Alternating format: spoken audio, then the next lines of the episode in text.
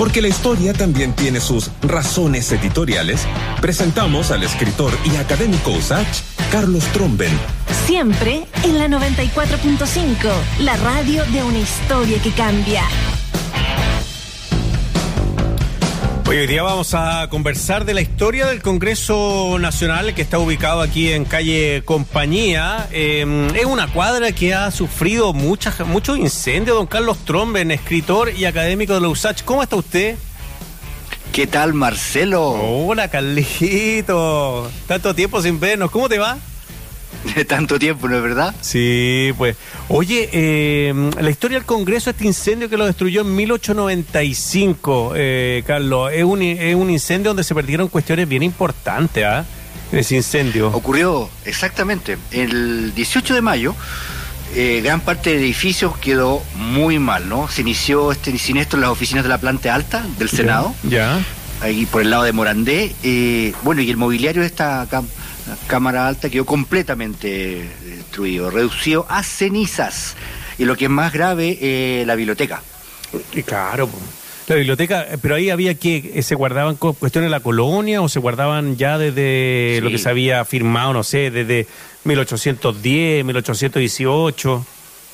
Cosas fundamentales como actas Uy. parlamentarias, debates relevantes eh, de leyes, cuerpos jurídicos que se tenían en ese lugar almacenados. Además estaba, fíjate, alguna mm, em, mobiliario de tipo patrimonial, como la mesa, ¿Mm? donde O'Higgins firmó su acta de abdicación. Uy, y eso se perdió completamente. Completamente. Al- a- además de las, los archivos ¿Mm? de la Dirección de Obras Públicas, ¿Ya? que hoy es el Ministerio, ¿no? Sí. Ahí se guardaban los planos de todos los edificios públicos y obras relevantes que se habían hecho desde la independencia en adelante. Todo se perdió. Oye, siempre, siempre como que nos pasa eso en Chile, ¿ah? Como que siempre hay un incendio o pasa algo con que se destruyen cuestiones súper súper históricas. Oye, eh, se quemó el, el Senado, pero la Cámara de Diputados también se quemó o logró salvarse de, Se de- de este incendio. Se salvó la, la Cámara y gran parte de sus, o sea, la totalidad de sus archivos, por lo tanto, eh, por suerte hubo una parte importante del Archivo Nacional que se salvó. Lo que tú decías recién, por ejemplo, me hace pensar Mm. del... eh, me hace recordar el incendio que afectó los archivos de Chile Films Uh, en el año 89. También se perdió una parte importantísima del archivo fílmico del país en aquella ocasión. ¿no? Pero volviendo al- a la tragedia del, del Congreso, lo paradojal de este incendio, no fue ni el primero ni el último, eh, es que ocurrió en el momento de máximo poder del Congreso en la historia de Chile. Esto es eh, Esto- después esto- de la caída de Balmaceda, es donde el Congreso toma este poder eh, importantísimo, Carlos.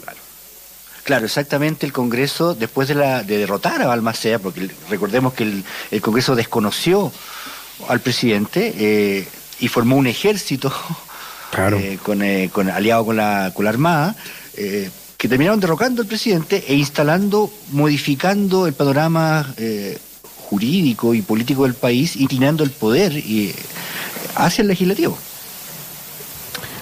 Oye, eh, al darle este, este poder al, al legislativo, tú dices, este incendio ocurre en ese momento. ¿Había un presidente que ejercía, tenía algún poder, este, tenía algún mote, como le decían, para molestarlo en el Congreso al presidente por el poco poder que, que manejaba? Este era el almirante Jorge Montt Álvarez, Ya. comandante en jefe de la Armada, quien eh, encabezó la, la sublevación desde el punto de vista militar, fue el presidente que, que siguió a Balmaceda, y le decían, claro, le decían sus detractores, la reina Victoria, ¿Y por qué porque reinaba, pero no gobernaba. Oye, y el poder, eh, aquí hubo un cambio completamente porque veníamos de los decenios, eh, me recuerdo yo, con un poder muy, muy eh, tremendo de los presidentes de la República y después se da vuelta la tortilla y el Congreso empieza a ejercer como, como bueno, como legislativo, pero a ellos mandaban las leyes, ellos, ¿cómo fue ese periodo, Carlos? Claro, tal como tú dices, se pasó del decenio al quinquenio y un presidente que bacti- prácticamente solamente estampaba su firma en, lo- en las leyes que aprobaba el Congreso, las pocas que podía, Eh, porque esta era una li- oligarquía que si bien tenía una, mm, intereses comunes eh, en términos de controlar el poder, ¿Mm? pero había diferencias entre el sector económico que representaban. Ya. Por ejemplo, los latifundistas, los mineros, la, la gente del salite y de la banca, no estaban necesariamente alineados. ¿no? Había dos coaliciones grandes, la Alianza Liberal y la Unión Nacional, que eran como algo así como centro, centro de derecha, centro izquierda, pero, pero en realidad eh, eran alianzas muy tenues. ¿no? Si bien está, se nucleaban en torno a los partidos liberal y conservador, los demás entraban y salían. Ya. Todo el rato, todo el rato. Eh, entonces, esa inestabilidad eh, de gabinetes que duraban semanas, a veces días incluso, eh, se traducían en leyes, en muy pocas leyes, muy, muy pocas leyes se aprobaban. Oye, Carlos, eso duró hasta, bueno, hasta entrado el 20, po, 1920, este periodo parlamentario, que parece que fue realmente un desastre para, para nuestro país, como decías tú, con poco poder o poco, poca negociación, pocos bloques grandes, eso también repercutía en, en la vida diaria, me imagino yo, ¿no? Claro, sobre todo en un momento en que el país empezaba a, a complejizarse desde el punto de vista social y económico. La clase obrera empezaba a organizarse Claro. y a exigir su, su- su- sus derechos y reivindicaciones. La clase media también estaba inquieta. Hay una ley, fíjate, que aprobó, se aprobó durante el gobierno de, de Montt, de Jorge Montt. Ya. Eh, entre otras cosas, claro, se, se creó el, el Consejo de Defensa Fiscal, Ya. que ahora es el Consejo de Defensa del Estado, eh, pero el plano económico fue bien, bien desastroso, ¿no? ¿Qué hizo? Las pocas oficinas salitreras que quedaban en poder del Estado, él las remató eh, a, a inversionistas extranjeros, contrató más deuda externa y decretó una cosa bien lesiva, ¿ah? ¿Mm? pero que en la época era como parte de la ortodoxia económica, que era la convertibilidad de la moneda en oro. Oye, desastre, porque para un país po. Que, que- que exporta, ¿no es Mm. cierto? Empo- eso empobreció a la clase media y a los trabajadores, porque, porque niveló los precios domésticos con los precios de los grandes países, de los países desarrollados. Y con el precio del oro. Estados Unidos. Con el precio del oro, Exacto, entonces. Claro. Claro, una marraqueta te podía costar una pepita de oro, qué sé yo, una cuestión así. Entonces, era, era demasiada plata lo que valía una pepita de oro, po. Claro. Encareció toda la canasta básica esta, esta medida y la conflictividad social fue en aumento hasta, hasta claro, hasta los grandes conflictos de Salitrero, Santa María de Iquique y otros incidentes de ese tipo. Oye, y en ese contexto ¿sí? se produce el, el- el incendio. O sea, no podía ser peor contexto, pues, Carlos, que se produjera en ese, en ese contexto con un presidente débil, con un Congreso desordenado, se quema el Senado, sobrevive algo de la Cámara de Diputados. ¿Y qué hicieron? ¿Dónde fueron a trabajar? Porque tenía que seguir funcionando el país, pues. Claro, se dividieron. Ya, El Senado sesionó en, en la, el aula magna de la Universidad de Chile. eh, y, eh, perdón, la Cámara se, se ¿La Cámara? al, al- sí, Ya. a la Universidad de Chile. Y el Senado, que es más chico, ¿sí? esto es significativo, ¿ah? comenzó a sesionar en el mismo edificio de la SOFOFA y de la No. SNA.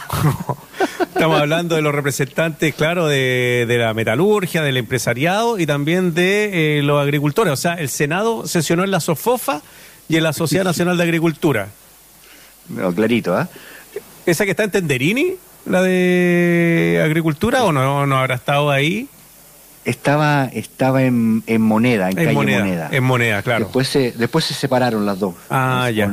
Oye, ¿y por qué se fueron a sesionar a la SOFOFA?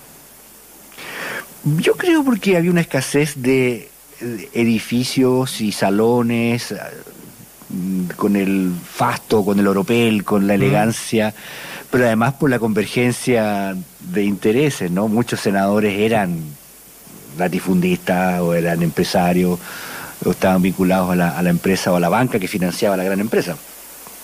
Oye, Carlos, eh, pero había que reconstruir el Congreso, pues. No podíamos dejarlo quemado para siempre. ¿Qué pasó? ¿Empezó cuándo empezó la construcción de esto? Porque estábamos hablando de que el incendio fue el 95, Claro. 1895. Seis años se demoró No. la reconstrucción a cargo de un equipo de arquitectos franceses eh, encabezados por Charles Bruno. Ya. Eh, se reinauguró en 1901 y no alcanzó a funcionar ni cinco años. ¿Qué le pasó? Terremoto. No. Terremoto de 1906. ¿no? Arreglaron el Congreso, pero no, no, no los cimientos. ¿Ya? Porque además, y, eh, este, este es un poco el karma del lugar, ¿ah? el Congreso está emplazado encima donde eh, antes estaba la iglesia de la compañía, que, ¿La que compañía de recordemos que se incendió. Claro, Ya. se incendió, se incendió pues. el 8 de diciembre de 1865. Sí, pues sí, recuerdo eso. Que fue una tragedia. Tremenda, tremenda. Decenas, cientos de mujeres murieron carbonizadas, asfixiadas en esa, en esa iglesia. Y como, claro, probablemente el, te- el terreno no era muy, muy firme, Mm. muy, muy, muy sólido, eh, y, y probablemente por eso se dañó tanto durante el terremoto de agosto de 1906. Y después hubo que construirlo de nuevo, pero me imagino que ahora fueron eh, arquitectos chilenos los que se encargaron, ¿o no? Sí, sí, eh, sí, ahí está el, el famoso arquitecto Alberto Cruz Montt, Ya. eh, que, que hizo escuela eh, en el país, y probablemente se reforzaron las estructuras porque ya no hubo eh, sucesivos daños ni, ni, ni el 85 ni ahora en, en 2010 eh, Claro. resultó dañado el edificio. Oye, Carlos,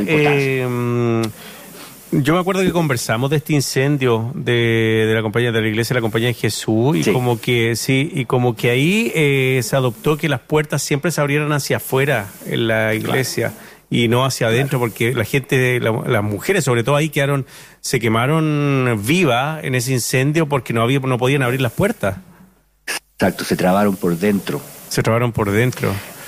Oye, entonces esta iglesia desaparece y ahí mismo instalan el Congreso Nacional. ¿Sabes que yo creía que el Congreso siempre había estado ahí? Que no había habido nada antes.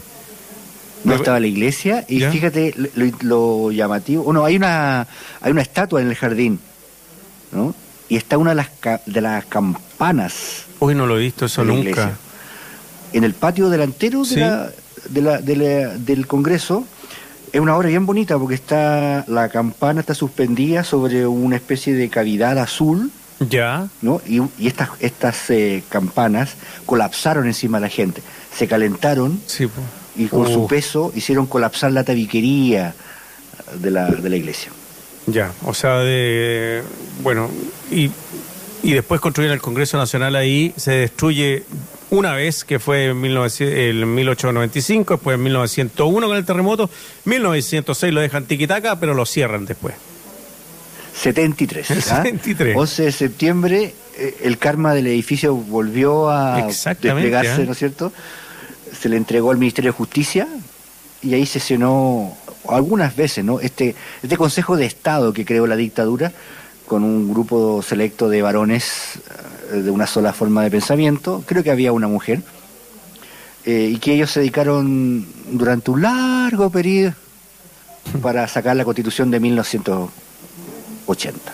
Oye, eh, pero cuando llegó la democracia yo me acuerdo que ahí no, no volvió el Congreso, porque ya Pinochet había construido ese Congreso allá en Valparaíso.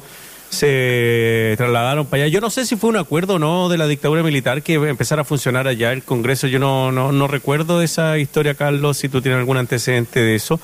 Pero se le pasó a otras instituciones el ex Congreso Nacional. Claro, Cancillería empezó a funcionar ahí ¿Mm? entre 90 y 2006, ¿no? Estuvo Cancillería ahí, después ahora se trasladó al Hotel Carrera, fue restituido por lo tanto el edificio al Poder Legislativo y quedó como una especie de centro de eventos, de reuniones, ahí como del cabildeo parlamentario, claro, en Santiago, una especie de escala entre Santiago y Valparaíso.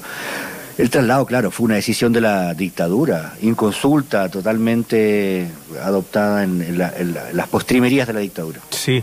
Oye, Carlos, eh, este, el Congreso que estamos hablando ahora, eh, tuve la oportunidad de ir hace poco porque tuve una reunión ahí eh, por el tema de la Convención Constitucional. Eh, bueno, uno pasaba antes y podía entrar por los jardines, eran completamente abiertos, ahora está cerrado por esa misma situación. Pero como dices tú, es un lugar muy bello, muy icónico de Santiago, está una cuadra de la Plaza de Armas de Santiago, está al frente los tribunales de justicia. Eh, ahí hay grandes restaurantes también que se puede comer muy rico ahí en el centro de Santiago. Y, mm, y este, este Congreso, ahora, ¿qué va a pasar con él? ¿Va a volver a manos del Senado y de la Cámara de Diputados? Porque también, eh, como periodista, uno tenía que ir a cubrir pauta a veces los fines de semana y acá la daban los parlamentarios pues y parlamentarias en el ex Congreso con su oficina. Ahí daban las conferencias de prensa en Santiago, qué sé yo. Claro, claro, no solamente los parlamentarios, también los ministros, detrás de esas columnas que están en la imagen, de ahí salió la cuña inmortal de que la nueva tarifa del metro iba a ayudar a los madrugadores, se hizo desde ahí el ministro Fontaine, ¿no? El ministro de Economía, eh, Juan Andrés Fontaine, estaba ahí. Mira. Un hecho histórico eh, nuevamente.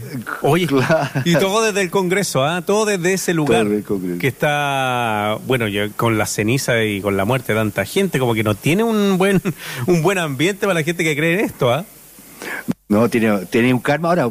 Un karma, bien. Una convencional le hizo un saumerio. Sí, pues. Ah, así que probablemente ahí tenga mejor vibra. Ahora, el futuro, quién sabe, ¿ah? Si la, la, la Asamblea Territorial que contempla la nueva constitución se vaya, vaya a sesionar ahí, en algunas ocasiones o de manera definitiva. Eso está por verse, ¿no? Es una decisión a adoptar eh, dentro de quizás no mucho tiempo. Oye, eh, mira, nos escriben al WhatsApp ya, Carlitos, como siempre, la gente agradeciéndote toda esta historia que nos trae eh, todos los eh, martes. dice Vivian, dice, hola, me parece que primero estaba la iglesia la compañía. Mira, dice lo que estábamos comentando. Después de ese incendio, las puertas en Chile se abren para afuera. Nos comenta Vivian, y era lo que habíamos, lo que nosotros conversamos, que tú lo habías contado también. Y Alejandra dice, felicitaciones al profesor Tromben, debe ser muy entretenida sus clases. Saluda Alejandra. Muchas gracias, Alejandra. Oye, Carlos, eh, bueno, eh, no, no, sabemos qué va a pasar con este edificio, pero es un edificio realmente importante. Ahí han pasado cosas muy, muy relevantes en la historia de Chile. Con, eh, con parlamentarios y parlamentarios muy destacados, discurso de Pablo Neruda, Salvador Allende, de las también Elena Cafarena y muchas otras diputadas y, bueno, senadoras, no hubo, no pudieron, no hubo nunca una senadora, me parece, antes del 73. Sí, me parece Carmen Lazo. Carmen Lazo. la senadora. La voy a buscar. Marina Carrera. Ah, ahí está. Sí, también eh, fue senadora. Eh, hay grandes discursos del 21 de mayo, Pedro. Pues. Impresionante, claro. En el Congreso Pleno. Exacto. Ceremonias republicanas de gran resonancia histórica. Estimado Carlitos Trombe, muchas gracias como siempre por, eh, por su historia, ¿ah? por la historia que nos trae todos los martes acá, eh, martes por medio de la historia de Chile. Así que hoy día conocimos a Jorge Mont Álvarez, conocido como la Reina Victoria, que porque no mandaba, no mandaba nada, y la historia también que está en las fundaciones del, eh, una historia muy triste, las fundaciones del Congreso Nacional, que la iglesia, que el incendio de la iglesia de la Compañía de Jesús. Bueno, Carlos, un abrazo grande, cuídate. Abrazo grande, Marcelo, que le vaya muy bien. Chao, chao.